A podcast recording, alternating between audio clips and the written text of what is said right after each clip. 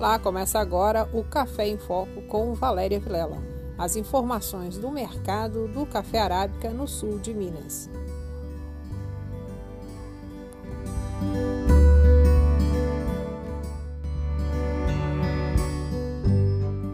Amiga, sabe o que aconteceu? Aquele homem da mineração passou de caminhonete enquanto a gente estava no rio cuidando do nosso povo. A água está contaminada. A cacica e as mulheres estão preocupadas com a saúde das crianças e da aldeia toda. Até quando vão envenenar nossas águas, arrancar nossas florestas e ainda saírem impunes? Eu fico pensando em perguntar para cada pessoa nesse mundo: onde você está que não me vê? Pois é, isso é uma violência contra o nosso povo. Vamos chamar as outras mulheres da aldeia e defender nosso território e nossos direitos? Somos mulheres indígenas. Somos nossa existência. Una-se pelo fim da violência contra as mulheres. Realização ONU Mulheres. Olá, e nessa edição temos uma participação especial do Bernardo Fabrini falando sobre o crédito para o setor do agronegócio. Também tem cotação, participação da jornalista Kátia Penteado e da Isabel Vitoriano, direto de Londres, e temos uma conversa muito gostosa sobre o Dia Mundial do Café e como que esse trabalho e esse fruto que tanto enobrece o setor econômico na nossa região trouxeram inspiração para as mulheres e transformaram-se em identidade cultural de uma região. É um minuto só, eu já volto. Amiga, sabe o que aconteceu? Minha mãe finalmente largou meu pai. Ele tava muito agressivo e queria impedir a gente até de ir na casa da vovó. Ai, até quando eles vão achar que são nossos donos? Que bom que tua mãe conseguiu sair dessa. Eu fico pensando em perguntar para cada pessoa desse mundo: onde você tá que não me vê? Ai, relacionamento não é controle. Nós somos mulheres e meninas e temos o direito a decidir com quem que a gente vai conviver. Somos nossa existência. Una-se pelo fim da violência contra as mulheres. Realização ONU Mulheres. E no primeiro bloco nós vamos conversar um pouco sobre crédito no agro. E para isso eu falo agora com o Bernardo Fabiani, que é um especialista em concessão de crédito para o agronegócio e também diretor executivo do Terra Mag. Bernardo, bom dia, obrigado por estar com a gente. Como é que o crescimento constante do agronegócio é importante para a liberação de crédito para o setor? E para que também aumente né, esse, essa liberação para o setor. É muito importante que o crédito continue aumentando sempre, aumentando tanto quanto o nosso agro. Então, quando a gente fala de crédito, a gente tem que lembrar que o insumo que o crédito compra é fortemente dolarizado, ou seja, o dólar sobe, o fertilizante sobe, o defensivo sobe, tudo sobe.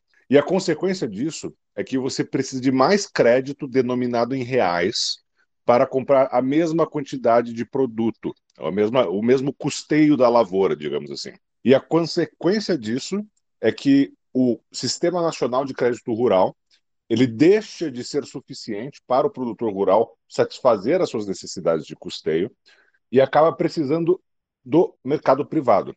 O mercado privado ele acaba sendo tanto a revenda, quanto a agroindústria, quanto a cooperativa, que vão fornecer esses insumos em uma venda a prazo para pagamento no final da safra. Isso funciona muito bem, funcionou durante muito tempo até hoje e pode ser melhorado. Então, esse tipo de revenda cooperativa, agroindústria, pode se financiar também por outras formas, de forma a levar um crédito mais justo, mais bem precificado para o produtor rural. Mas falando em questão de volume, sim, é essencial que o crédito continue aumentando com o crescimento do agro, particularmente por conta do efeito do câmbio, do efeito do dólar, que só sobe e os insumos só sobem também. Obrigada, Bernardo. E agora a gente conversa um pouquinho sobre a renovação feita pela BCA, né, a Associação Brasileira de Cafés Especiais, e a Agência Brasileira de Promoção e Exportação e Investimentos, a Apex Brasil que agora o convênio tem vigência até abril de 2000 desse ano, né, de 2021, até março de 2023. Isso é muito importante, principalmente para quem tem cafés especiais e usam a BSA e a Apex para promovê-los internacionalmente. Manus, explica um pouquinho para o nosso cafeicultor como que é que vai funcionar esse convênio daqui para frente.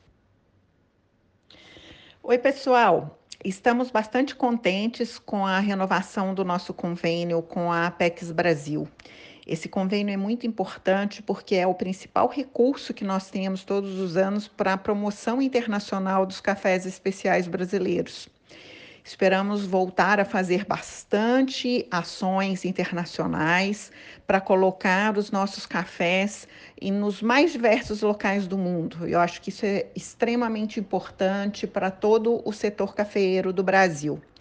Por enquanto, vamos continuar com as ações remotas, muitas ações virtuais, mas se Deus quiser, já no segundo semestre já teremos condição de começar a ter ações presenciais novamente e com a retomada das feiras, com a retomada das ações junto às diversas embaixadas e escritórios da Apex pelo mundo afora e fazendo um trabalho bastante interessante em prol de toda a cafeicultura brasileira.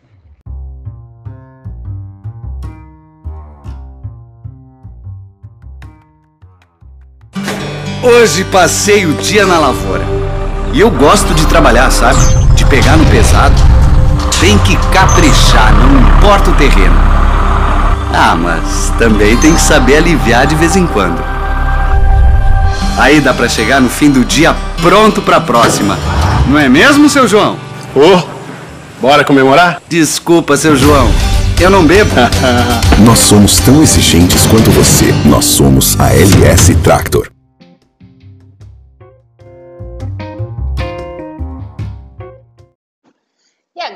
Quem conversa com a gente é a Kátia Penteado, que dá um giro no agro e traz de São Paulo, do Gesta Agro, o seu portal de informações sobre o que acontece no mundo do agronegócio, o que está acontecendo e o que foi notícia nesta semana que impacta na sua vida, cafeicultor.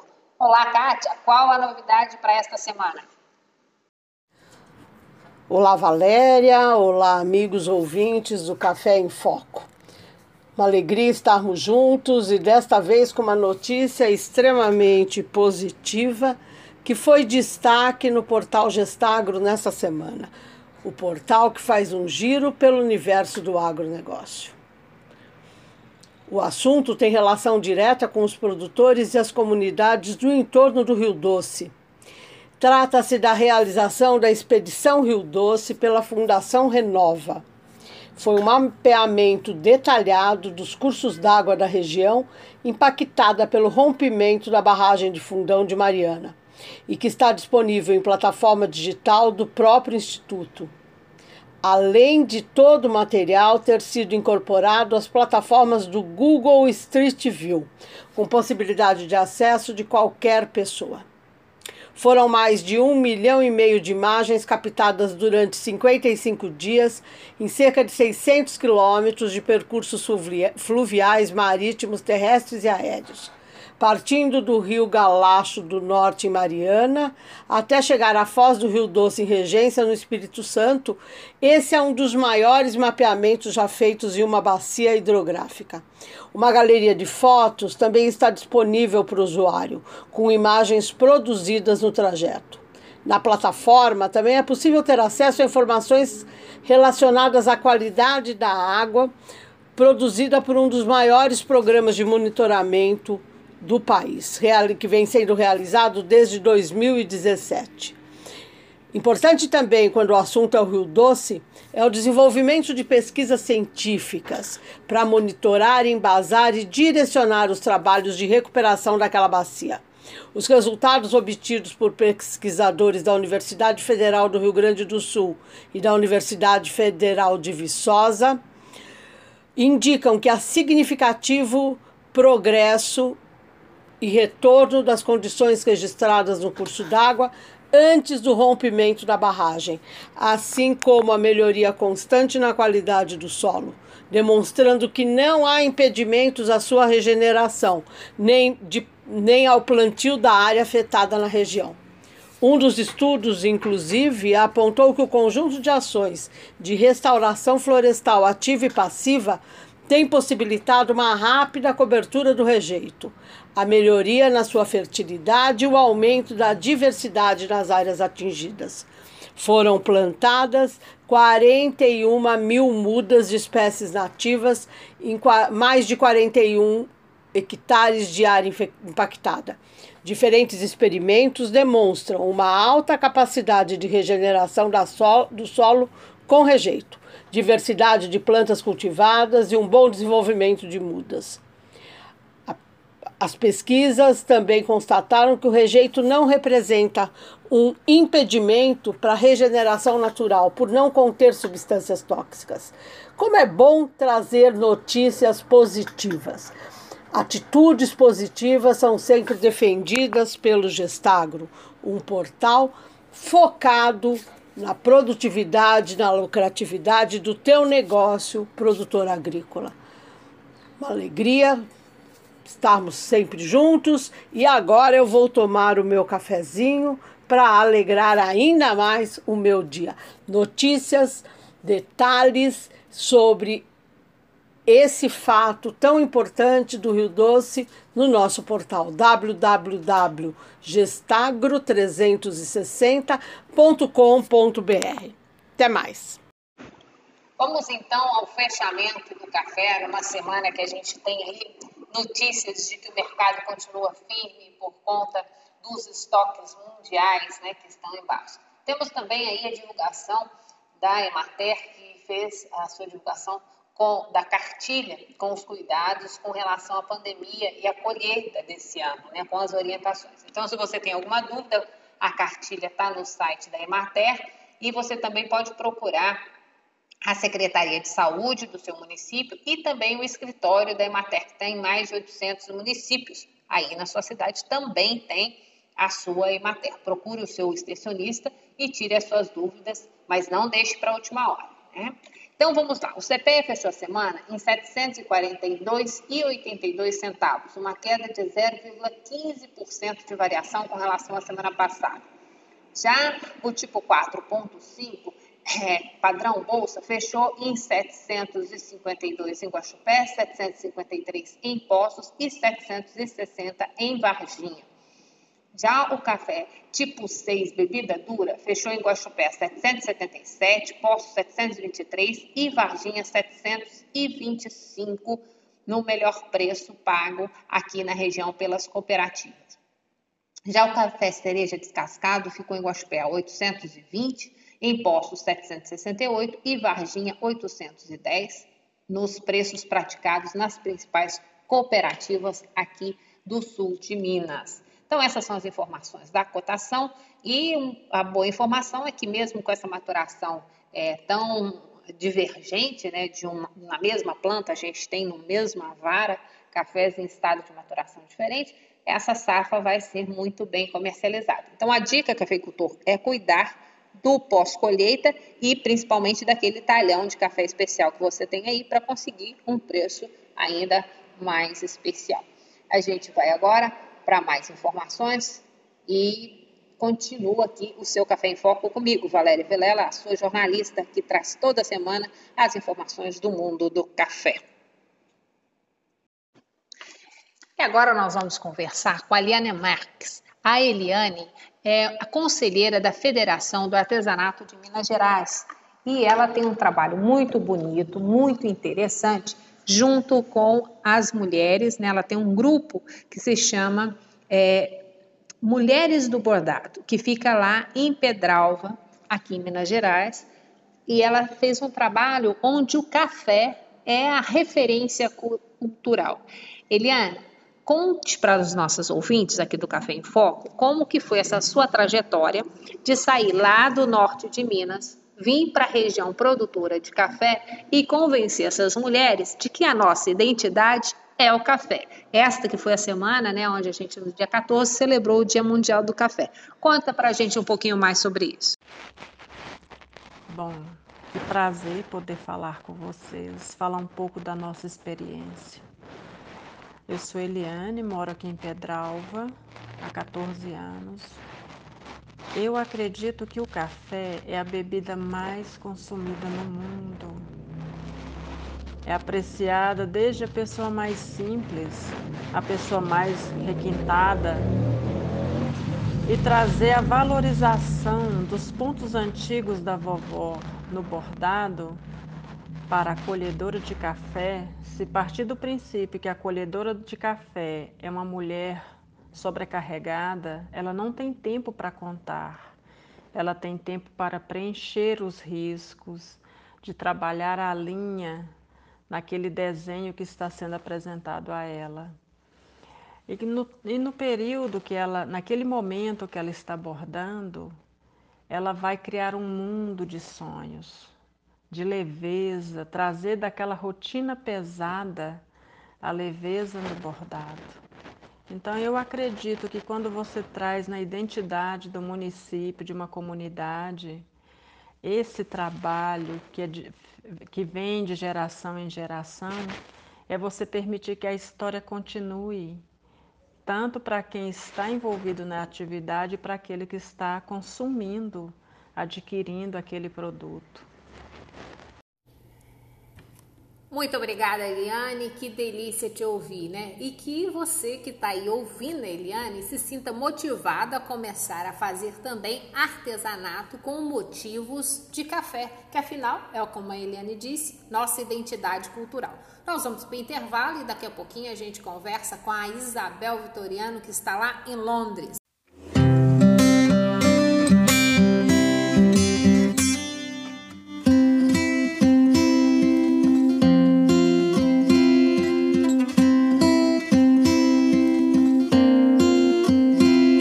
Os amigos, passeio na praça vai ter que esperar. O distanciamento é só um momento que vai passar. Remédio ou cura pra essa loucura ainda não há. O melhor caminho, o nosso jeitinho é se cuidar, é se cuidar, é se cuidar. Vai valer a pena, sua vida é feita pra durar. Criança na escola, jogando bola, agora não dá. Abraço apertado que tira o atraso, não vai faltar. Aquele sorriso livre e solto também vai voltar.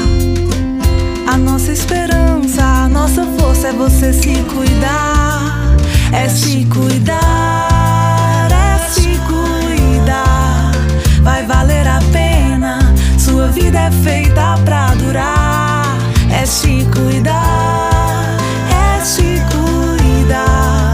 Vai valer a pena, sua vida é feita pra durar.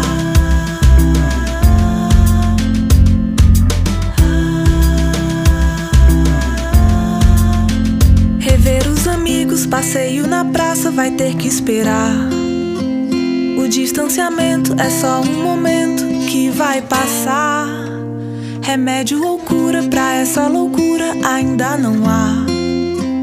O melhor caminho, o nosso jeitinho é se cuidar, é se cuidar, é se cuidar.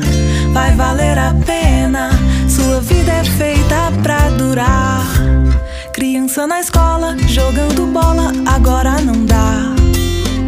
Abraço apertado que tira o atraso, não vai faltar.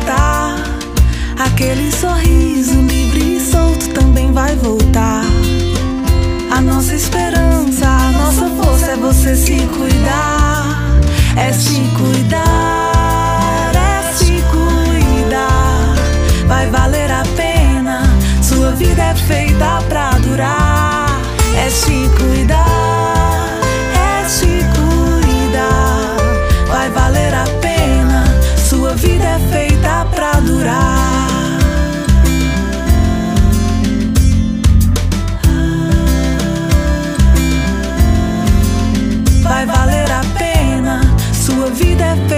Pra durar.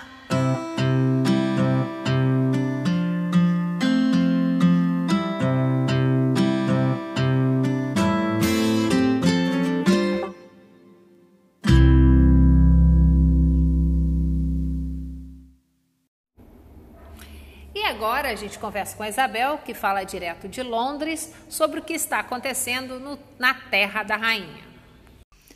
Bom dia, Valéria. Esta foi uma semana histórica para a Inglaterra. O país se entristeceu em solidariedade à rainha Elizabeth, que perdeu o marido, o príncipe Philip, de 99 anos.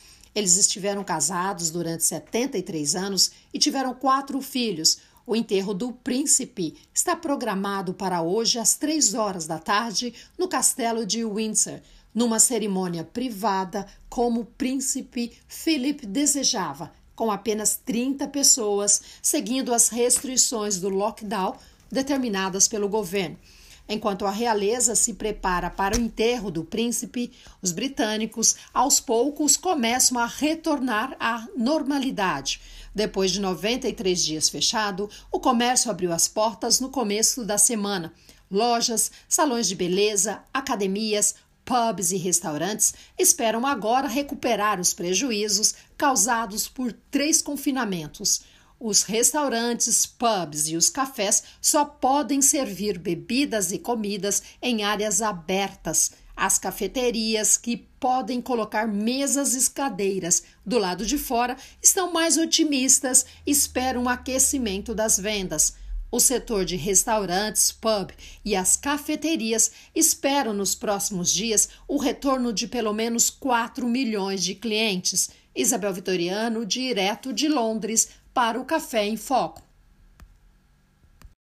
Obrigada, Isabel, que sempre está aqui nos informando do que acontece em Londres, um dos principais mercados consumidores dos cafés arábicas brasileiros. E agora eu vou conversar com a Marismar Borém. A Marismar, ela nos conta um pouquinho sobre como que é aprender a história do café, que pode ser muito divertido quanto perfumado é o seu tão divertido. Muito obrigada, Isabel, você que sempre nos mantém informados sobre o que está acontecendo em Londres, um dos principais mercados do café arábica brasileiro produzido aqui nas lavouras do sul de Minas. E agora nós vamos aprender sobre a história do café que pode ser tão divertido quanto perfumado é o seu aroma. E foi pensando assim que a autora Marismar Borém e o professor Flávio Borém escreveram, por meio de uma linguagem simples e muito cativante, uma releitura da lenda que conta como que o café foi descoberto. Detalhes sobre essa história e a importância da nossa cultura estão no livro, que é uma deliciosa aventura recomendada para as crianças e também para nós adultos que somos apaixonados por café. Marismar, conta aqui para os nossos ouvintes o que, que é essa história para criança. Olá a todos! Então, a história do cafezinho surgiu através do encontro com meu irmão um bate-papo desses. E surgiu a ideia de escrever um livro onde as crianças pudessem saber mais sobre a história do café, a origem do café. E aprender sobre a história do café pode ser tão divertido e foi pensando assim que eu e meu irmão escrevemos juntos, por meio de uma linguagem simples, cativante, uma releitura da lenda que conta como o café foi descoberto. Olha que bacana! Detalhes sobre a história e a importância do café em nossa cultura. E este livro é uma deliciosa aventura, recomendada para crianças e adultos. E então fizemos o livro trilingue. Primeiro lançamos em inglês com a versão Coffee Kid. Depois lançamos na versão em espanhol Cafecito. E por último, no Brasil, nós lançamos o livro Cafezinho. Então é um mundo incrível do café que eu convido a todos a conhecer, a ler, ler para suas crianças, ler junto de suas crianças, tomando um delicioso café, Café do Brasil. O livro Cafezinho, a versão em inglês Coffee Kid ou a versão em espanhol Cafecito podem ser encontrados pelo site da editora Cora, www.coraeditora.com.br. Ou vocês podem seguir o perfil no Instagram, arroba Cora Editora, e saber de todas as novidades sobre o livro. Um grande abraço a todos vocês. Obrigada, Marismar. E a semana que vem, quem vai conversar com a gente é a irmã da Maria. Ficou interessado em conhecer um pouco mais do cafezinho ou do cafezito? É só comprar. A Marismar deu aí as dicas. E semana que vem a gente conversa mais sobre o livro. Nós vamos falar com o professor Flávio Borém. Você não pode perder o Café em Foco da próxima semana. Eu te aguardo. Te desejo um feliz é, final de semana, que você é, passe aí uma semana com saúde com os seus familiares, que Nossa Senhora do Café nos abençoe e até o próximo Café em Foco, o seu programa para ficar por dentro do que acontece no mundo da cafeicultura. Até a semana que vem. Tchau!